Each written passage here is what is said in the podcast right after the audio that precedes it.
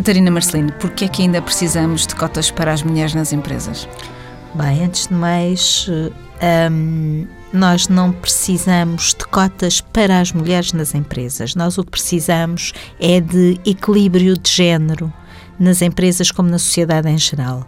Nós vivemos em democracia, estamos no século XXI e, portanto, é muito difícil de compreender que no, no século XXI, num país democrático como Portugal, na Europa, uh, onde as mulheres saem mais da universidade que os homens com melhores resultados e onde o mérito aí é das mulheres, depois não tenha a repercussão semelhante e não tenha, não seja depois transferida esta capacidade das mulheres nas universidades para aquilo que é uh, as direções, aquilo que é o exercício do poder e da tomada de decisão.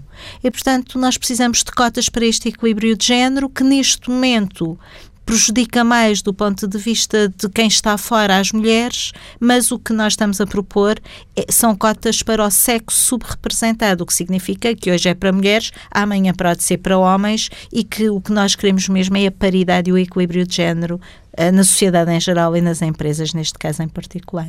Catarina Marcelina é secretária de Estado para a Cidadania e a Igualdade. Costuma dizer que é feminista desde a barriga da mãe. É verdade. E a sua carreira esteve sempre ligada, de uma maneira ou de outra, à questão. Foi conselheira para a Igualdade quando estava na Câmara do Montijo, onde trabalhava na Ação Social. Foi presidente da CIT, da Comissão para a Igualdade no Trabalho e do Emprego. É licenciada em Antropologia, foi deputada, esteve na Câmara de Lisboa e também já tinha sido adjunta do secretário da Segurança Social, do secretário de Estado da Segurança Social. Social. Em que é que exatamente consiste a lei que se espera que seja votada uh, e aprovada esta semana no Parlamento? Bem, a lei, a lei que nós estamos, que, que, que está, vai ser discutida esta semana no Parlamento, uh, no fundo o que propõe é algo muito simples. E é bom dizer que é simples, porque às vezes nós complicamos muito coisas que não têm complicação. O que nós estamos a propor é que nas empresas do setor público portanto, nas empresas do Estado, do setor empresarial do Estado e empresas municipais. E isto é muito importante porque uh, o Estado não pode impor ao privado sem dar o exemplo e, por isso, nós temos aqui uh, esta salvaguarda de ter colocado no diploma a questão do setor empresarial do Estado. Um, temos, uh, portanto, a proposta do diploma é para o setor empresarial do Estado e para as empresas cotadas em Bolsa, possamos ter limiares mínimos de paridade nos cargos de direção. 33% eh, já a partir de 2018 no setor empresarial do Estado, a 20% a partir de 2018 e 30% até 2020 nas empresas cotadas em bolsa. É isto que está em jogo, é isto que está uh, em cima da mesa. Não é nada muito complicado, é olharmos para os conselhos de administração das empresas e vermos a diversidade que as empresas hoje tanto prezam, felizmente, uh, a ser posta em prática através dos seus conselhos de administração. Foi muito difícil chegar a este ponto. Este, esta proposta está no programa de governo. Nós, como, como sabe, em 2010, em, 2000, em 2006, portanto há 10 anos, nós fizemos, tivemos um diploma que foi votado no Parlamento e que foi aprovado para ter cotas de género uh, nas listas que concorrem às eleições autárquicas, uh, europeias e legislativas. Este diploma surge 10 anos depois com o mesmo objetivo. Difícil, é sempre difícil, porque quando nós estamos a falar de lugares de poder, e é bom perceber-se isto. Nós estamos a falar de pessoas que estão em lugares de poder. Alguém tem que sair para dar lugar ao outro. Mas isto é sempre difícil nas renovações de mandatos. Dando outro exemplo, é difícil. Quando é para dar lugar a jovens, é difícil. Portanto, é sempre difícil. Eu, quando perguntava se era difícil, era se tinha, se tinha sido difícil uh, o debate no seio do governo e até com os próprios parceiros sociais. O debate no, no, seio do governo não foi difícil, até porque esta é uma medida que consta do programa do governo e, portanto, com a qual estamos todos, estamos, temos todos um compromisso uh, e a vontade do Sr. Primeiro-Ministro e de quem está no governo, dos ministros secretários de Estado, é cumprir o programa de governo. Portanto, desse ponto de vista, não, não houve dificuldade. Quanto aos parceiros sociais, apesar desta não ser matéria de concertação social, também é preciso ser dito, esta sim, sim, não é certo. matéria de concertação social, mas nós achámos que era importante ouvir os parceiros sociais. De facto, uh, os, uh, os empregadores, representantes das empresas, não foram muito favoráveis. Mas isso, estes processos são sempre assim, porque no fundo há sempre pessoas mais conservadoras nestes processos, outro menos conservadoras, mas esse também é o interesse da democracia, é ter pessoas com posições diferentes a debater claro. os temas e, e, a fazer a mudança. Para além de orgulho, que imagino que tenha, de ser a Secretária de Estado que uh, finalmente conseguiu levar a bom porto esta, esta proposta que já se, de, da qual já se vinha a falar há muito tempo, uh, tem esperança real nesta lei? Eu tenho esperança nesta lei, tenho esperança nesta lei com base em questões objetivas. Nos países onde estes diplomas têm, têm sido aplicados, nomeadamente na França, uh, os resultados são particularmente positivos. Uh, nós estamos com uma, uma, uma taxa de representação das mulheres muito baixa nas empresas. Só para ter uma ideia, nas empresas cotadas em bolsa, temos nos conselhos de administração uh, 12,4% e nos órgãos de supervisão cerca de 12%. Uh, e o que, eu o que nós aqui estamos a propor são os 33%. E porquê 33%? Porque 33% é uh, o limiar da paridade, é quando um grupo minoritário influencia um grupo maioritário uh, na tomada de decisão e por isso são os 33%. E em França isto aconteceu. Tinham números semelhantes aos nossos e hoje estão com cerca de 34%. Na Suécia, e, portanto, na Suécia foi abandonada a ideia.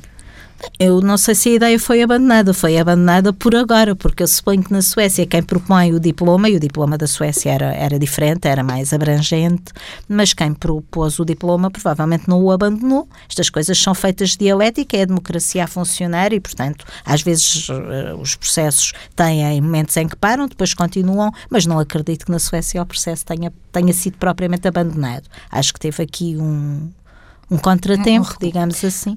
Há aqui dois lados nesta questão sempre, que é o lado dos que acham que o mérito é suficiente e o lado do dos que acham que não sendo suficiente é preciso empurrar a porta para abrir. O que é que responde às pessoas que lhe falam de que uh, as cotas anulam o mérito as mulheres que chegam a lugares de chefia com as cotas não terão, não serão vistas da mesma forma? Eu, eu, eu acho isso um argumento falacioso, porque o mérito tem que estar sempre presente. Eu costumo para já perguntar o que é o mérito, porque mérito é uma palavra que toda a gente usa, mas ninguém para dois minutos para pensar o que é que significa. Eu nas universidades sei claramente o que é que é o mérito, porque o mérito nas universidades é objetivo. Os alunos e as alunas fazem trabalhos, fazem exames e têm uma nota final. E aquela que for a nota mais alta é a que tem melhor resultado. Portanto, é muito fácil. Quando o mérito tem subjetividade, as coisas complicam-se e é isso que acontece nestes casos. Portanto, eu acho que nós primeiro temos que pensar o que é mérito.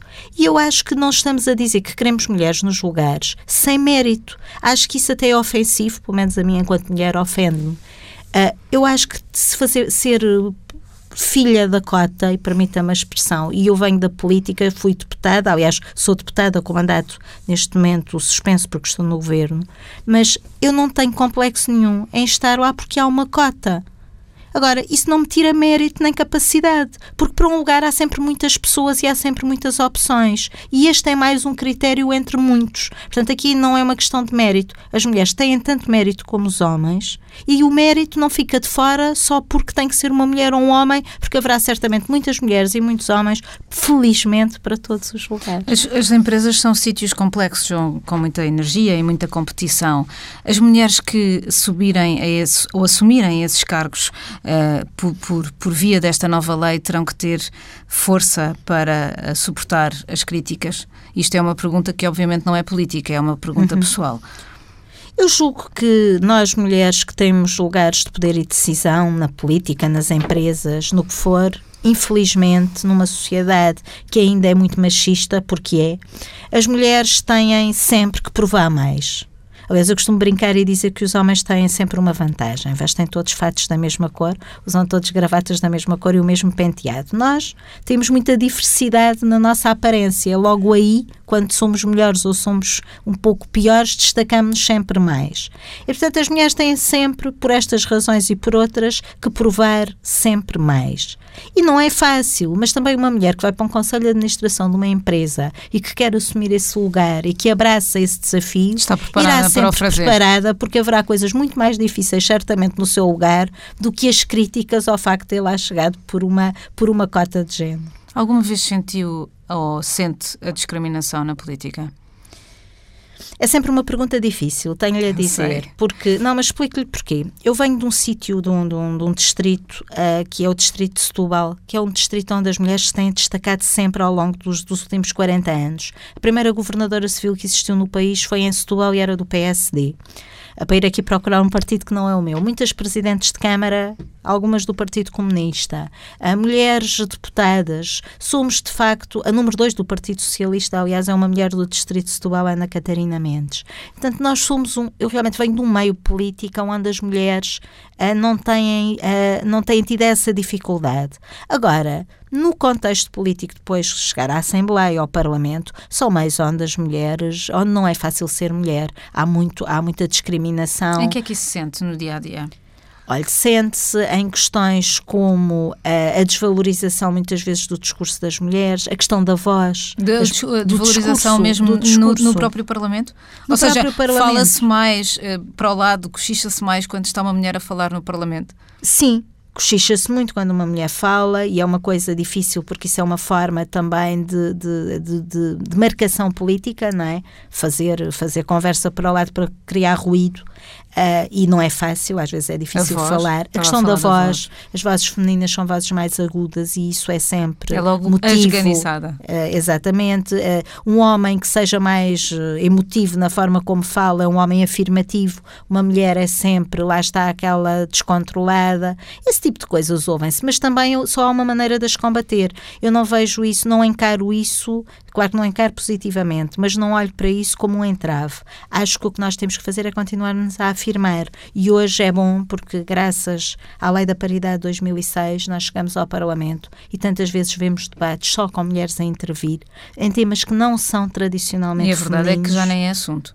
E já não é assunto. Mas é estranho Exatamente. que tenha levado 10 anos até que as cotas tivessem sido cumpridas no Parlamento. Os partidos pagaram multas. Não teme que o mesmo aconteça nas empresas? Não vai ser fácil, ninguém diz que é fácil e há razões objetivas até para criar dificuldade, porque as pessoas, eh, as pessoas para chegar a lugares de decisão têm que ter passado por processos de experiências críticas durante a sua vida profissional que são mais difíceis às mulheres do que aos homens por causa das questões da conciliação. As mulheres, a questão da família. A questão certo? da família, a questão da, de, de, da questão dos bebés, da maternidade, certo. depois a questão da adolescência, dos filhos filhos. E dos pais, da velhice dos pais. A velhice dos pais, mas a questão, a questão das crianças aqui, e está estudada, é marcadamente uma dificuldade porque limita muitas vezes aquilo que são as experiências críticas que são necessárias ter para chegar ao topo. Agora também está nas nossas cabeças essa limitação, porque eu tenho-me cruzado com muitas mulheres que estão à frente de grandes empresas e que estão em administrações de empresas e que também tiveram filhos e tiveram as tais experiências críticas, porque a nossa cabeça também tem que ter, uh, também tem que estar aberta a adaptarmos todas estas situações à vida na política também é assim. Eu sou secretária de Estado, eu tenho filhos, eu tenho que gerir e não é fácil, mas nunca, nunca pus sequer em causa deixar de ter, abraçar a minha vida profissional e política porque tenho filhos. Portanto, eu acho que isto é tudo uma questão de mentalidade e de gestão do tempo e as cotas ajudarão a essa mudança. Precisamente, eu ia colocar essa questão mais à frente nesta conversa, mas que se calhar faz sentido agora, que é até que parte é a do Estado nesta questão? Até que ponto é que um Estado, e eu sei que é de um partido socialista e que defende essa intervenção, mas até que ponto é que o Estado pode e deve intervir, ou consegue intervir? Sabe que para eu, mudar mentalidades. Sabe que um, no, nos anos 70 houve uma feminista que disse uma frase que eu acho que explica bem uh, aquilo que eu acho que deve ser o papel do Estado, que é o que é pessoal é político. E quando nós, o Estado tem que intervir, mas também não pode intervir totalmente, porque há sempre uma esfera privada a ser respeitada. Agora, criar regras uh, que ajudem uh, a mudar a sociedade para uma sociedade mais democrática e, e onde a cidadania é mais efetiva, esse será sempre um papel do Estado. E nós o que temos hoje é uma sociedade que limita o acesso aos lugares de poder e decisão a metade dessa sociedade. E perante esta injustiça social, o Estado tem o dever e a obrigação de agir, porque estas pessoas têm tanto direito como as outras. Porque em democracia é assim, a lei é igual para todos. E o que nós vimos é que a lei é igual para todos, mas a prática mas não é, é igual, igual, para, para todos e para, para todas. Outros, não é? Certo. A par desta questão, hum, há a questão de, da, da, da casa, da, da educação, do pequenino, é, de, do pequenino que se torce para, para ficar uh, uh, a pensar de outra forma. Está a pensar, está a ser pensada alguma medida que, um, que intervenha, por exemplo, nas escolas, nesta área? Essa é a chave de tudo. Nós podemos continuar... Mais importante até que as cotas? São coisas diferentes, mas eu diria que a educação é realmente a chave de tudo. Claro que as cotas são importantes para fazer esta, produzir esta mudança já. A educação é importante para produzir esta mudança a longo prazo e para que um dia não sejam precisas cotas, porque essa é a situação ideal. Uh, e a educação é fundamental e nós estamos a, a, a, desenhar uma estratégia nacional de educação para a cidadania. Quando eu digo nós, governo, mas uh, a, minha, a minha pasta com a educação. E o que nós pretendemos é que se trabalhe uh, áreas de direitos humanos, de igualdade de género, de não violência, de cidadania, desde o pré-escolar até ao 12 ano. Porque o ambiente é um bom exemplo foi num trabalho muito, num grande investimento que se fez na área da formação e da educação ambiental, conseguimos mudar comportamentos que hoje estão tão, são tão evidentes na casa de todos nós, como é uma criança de 3 anos a, mudar, claro. a, fazer separação de lixo. Portanto, o que nós pretendemos é que se trabalhe com as crianças desde cedo para que os estereótipos de género possam ser afastados, porque esta questão é toda muito estereotipada e nós precisamos de uma sociedade em que as pessoas, aliás, estamos no século XXI, precisamos de uma sociedade pós-moderna em que cada indivíduo, cada pessoa possa ser o que quiser ser, sem ter que ser mulher, porque, porque nasceu do sexo feminino ou tenha que ser homem e ter aqueles comportamentos só porque nasceu do sexo. No entanto, os brinquedos masculino. continuam a ter sexo os brinquedos não têm sexo. Às vezes são um, as, normalmente os, os, as, as, as fregonas e as, e as vassouras são cor-de-rosa. É verdade, as fregonas são cor-de-rosa, nas os lojas está tudo separado, brinquedos de menino e de menina. A verdade é, mas isso é, é, é, por aí mesmo que se tem que também começar a mudar, porque no pré-escolar há sempre a casinha, há sempre uma casinha para brincar. E na casinha de brincar brincam os meninos e as meninas. E o que é importante é que os meninos percebam que se quiserem brincar com as bonecas e com os tachos e com a esfregona podem fazê-lo à vontade, porque não deixam de ser menos meninos por isso. E as meninas, se quiserem os carros, as bolas e o Action Man, também o podem fazer. Uh, Porquê que o Estado não dá mais exemplos nesta matéria? Porquê é que só há, das 18 empresas públicas, apenas 5 cumprem as regras? Exatamente por isso é que nós precisamos da lei. O Estado, o Estado não é um ser abstrato. O Estado é constituído por pessoas com os mesmos preconceitos sociais, a mesma cultura e a mesma educação que as outras todas na sociedade. Por isso é preciso uma lei também para o Estado e por isso este diploma também integra as empresas públicas e as empresas um, do setor empresarial do, do, do Estado, Estado, e, do, e, da, e dos, das empresas municipais. Há, há, e cruzando aqui duas áreas, há dados animadores. Por exemplo, a, start, a startup lideram na gestão de, das mulheres e na liderança feminina. 32,2% de, de startups são lideradas já. E estes são dados do ano passado e a startup, como Sim. sabemos, estão sempre a, a aparecer. Uh, este futuro, no entanto, é, é um pouco uh, contraposto com, com outros dados que são negativos. No caso de violência no namoro, por exemplo, uhum. que é algo que tem vindo a crescer, ou pelo menos da qual nos temos vindo a perceber mais. Uhum. Como, é que, como é que interpreta isto? Eu acho que nós vivemos, eu acho que nós somos pessoas de sorte, porque vivemos num momento empolgante uh, da história. Acho que este é um momento empolgante, é um momento de viragem, é um momento em que as democracias, uh, se por um lado estão a ser desafiadas com algumas coisas menos positivas, esse desafio também faz depois o contraponto, como aconteceu, por exemplo, com aquela grande manifestação em Nova Iorque, que foi a maior manifestação de sempre nos Estados Unidos a manifestação chamada Manifestação das Mulheres. Portanto, estamos aqui num momento uh, de, de viragem, um momento muito decisivo e eu acho que isso é uma sorte. Isto cruza com o que está a dizer. As startups têm uma coisa muito boa para as mulheres. As startups permitem flexibilidade. As startups permitem que as mulheres montem um negócio, mas que o uh, adaptem às suas verdadeiras necessidades de conciliação da vida familiar com a vida profissional. E para uma mulher jovem, isto pode ser uma mais-valia de conseguir conciliar aquilo que quer fazer enquanto mãe, uh, sei lá, pessoa que gosta de viajar, uh, que gosta de ir às compras, gosta de ir ao futebol, aquilo que uma mulher pode gostar, mas também uh, permite ter o seu negócio e, e, e, gerir o seu negócio dentro dessa capacidade de flexibilidade. Por acho que as startups, depois com esses resultados, também expressam muito esta, esta realidade. E as startups são muito uh, criadas por gente jovem, portanto, vai aqui muito ao encontro das necessidades das mulheres jovens. A questão da violência lá está, nós continuamos a viver numa sociedade uh, em que o poder entre homens e mulheres é desigual. E as pessoas não se tornam violentas, nem a violência doméstica e de género acontece aos 40 aos 50 anos sem ter um histórico. Há uma história. E a história começa cedo e começa nas relações afetivas, de intimidade, no namoro. E o que hoje acontece não é que haja mais violência, é que ela é mais visível. Felizmente, a nossa legislação também integra a violência no namoro como crime, tal como a violência doméstica e de género, é uma das, das uh, dimensões da violência doméstica e de género, e essa um, consciencialização da sociedade e dos jovens também faz com que o fenómeno surja mais. Portanto, não é bom haver estes números da violência no namoro, sobretudo da percepção dos jovens do que é aceitável na violência, que ainda me choca mais do que a própria violência. Mas também falarmos destes temas e, o, e os números aparecerem é a forma que nós temos de tornar nu o problema e poder agir sobre ele. Esse, esse, essa, essa questão é fundamental, ou seja, será feito na, na, na, questão da igualdade o mesmo que foi feito agora na violência de, eh, de, género, que foi começar nas escolas. Ontem foi anunciada uma, foram anunciadas medidas para, para prevenir a violência no namoro nas escolas, precisamente. É o mesmo que vai acontecer em relação à, à igualdade na educação? Está tudo ligado, ou seja, nós temos estes projetos específicos com as ONGs, ontem foram anunciados sete projetos.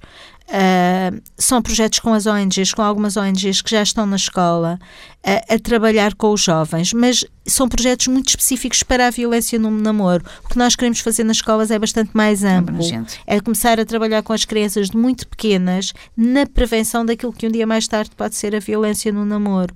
Porque tudo isto está ligado e nós podemos continuar a fazer estes projetos como estamos a fazer. Eles são positivos, mas estão sempre muito dependentes da vontade de quem os quer fazer e muito dependentes das escolas abrirem as portas para que eles sejam feitos. Diz isso com nós queremos... é porque... Não, não é crítico, é, é, é a realidade. E o que mas nós têm queremos... tido uh, uh, uh, reações negativas? Não, não, não temos, mas uma escola, um projeto só entra numa escola se houver um acordo entre a entidade que vai promover o projeto e a escola de o fazer. E o que nós queremos fazer é mais que isso. Isto é positivo, não é nada um tom crítico, é positivo e as escolas têm tido grande abertura, mas estão muito dependentes se a organização está perto do local onde a escola funciona, está muito dependente se há um professor na escola que tem mais disponibilidade para o projeto. O que nós queremos fazer é uma coisa diferente, é ter que onde estes projetos também podem entrar. Mas o que nós queremos é ter uma estratégia em que a escola se aproprie da questão da educação para a cidadania como um tema, uma matéria, uma área de formação tão importante como o português, a matemática ou a física. E isso é, de facto, uma mudança de paradigma que eu estou convencida que a partir do próximo ano letivo vai acontecer e estou convencida que fará toda a diferença no futuro do nosso país. Há uma, uma crítica que é feita à questão da, da, da, atenção que se dá às cotas na, na, nas empresas e, sobretudo, nos conselhos de administração, que é a de que a, igualdade, que a igualdade começa mais na base e que a desigualdade, precisamente, onde se sente mais é na base. Eu diria em casa, mas se calhar é mesmo na base das empresas. As chefes de turno, por exemplo, que ganham menos do que os chefes de turno. A igualdade salarial é um tema eh, que eh, todos sabemos, as mulheres ganham menos 61 dias de salário uhum. anual do que os homens. O que é que está a ser feito nesta matéria igualmente do ponto de vista do governo para que, este, para que, para que isto não aconteça? A desigualdade salarial é das maiores vergonhas que nós temos no país. Eu acho que nós todos e quando digo todos, temos que olhar para a desigualdade salarial como uma injustiça sem, sem qualquer razão de ser e, inaceitável. Mas tudo isto está ligado. Ou seja, nós não temos que não fazer o diploma das cotas porque vamos agir na desigualdade salarial. Porque se as mulheres estiverem no lugar topo das empresas, isso também influencia depois aquilo que acontece até à base. E a questão de que há mais mulheres, que, que a ação é na base, na base das empresas há mais mulheres que homens. O problema é quando a pirâmide começa a estreitar. Há mais mulheres, Portanto, mas ganham menos. Há mais Depende dos setores. Aliás, um grande problema da, da, desigualdade salarial tem a ver, não é, não é aquela questão velha, aquela velha questão, a questão não é velha, a velha questão de trabalho igual, salário igual, para a mesma função. Muitas vezes a desigualdade salarial tem a ver com a segregação profissional de haver profissões que são consideradas mais masculinizadas, muito mais bem pagas do que as que são feminizadas e isso depois dá grandes desequilíbrios.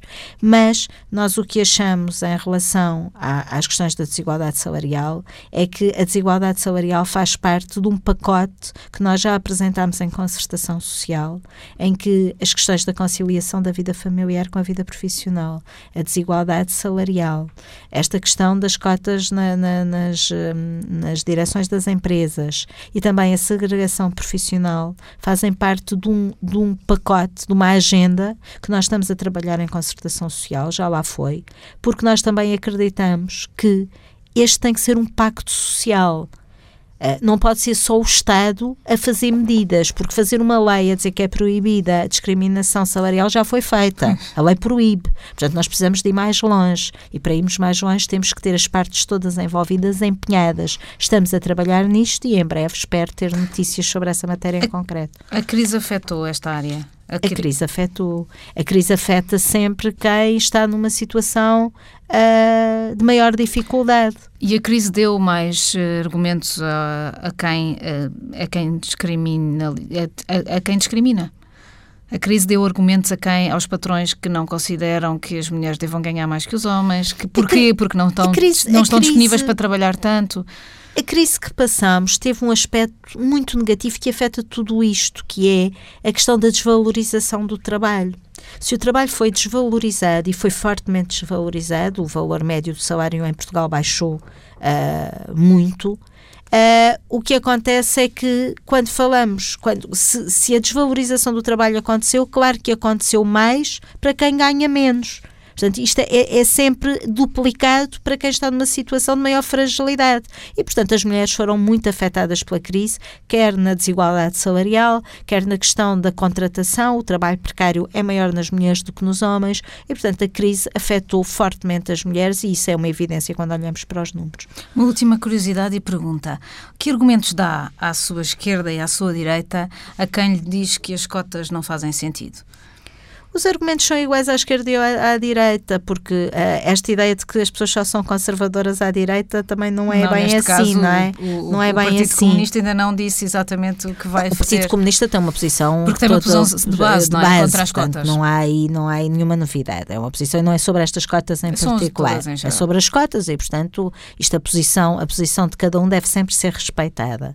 Uh, Agora, a questão das cotas, o argumento que eu uso relativamente às cotas é Uh, de que as cotas são mesmo necessárias para forçar a mudança. Elas podem não ser uh, perfeitas, elas podem não ser uh, o ideal, mas o facto é que se não acontecerem, nós temos, não sabemos quantos mais anos teremos até ter igualdade, e a igualdade é um valor básico da democracia. E se nós à direita ou à esquerda somos todos democratas, e eu não tenho qualquer dúvida sobre isso, uh, a democracia tem várias dimensões, várias vertentes do ponto de vista uh, político-partidário e somos todos construtores uh, desta, desta democracia que é a portuguesa.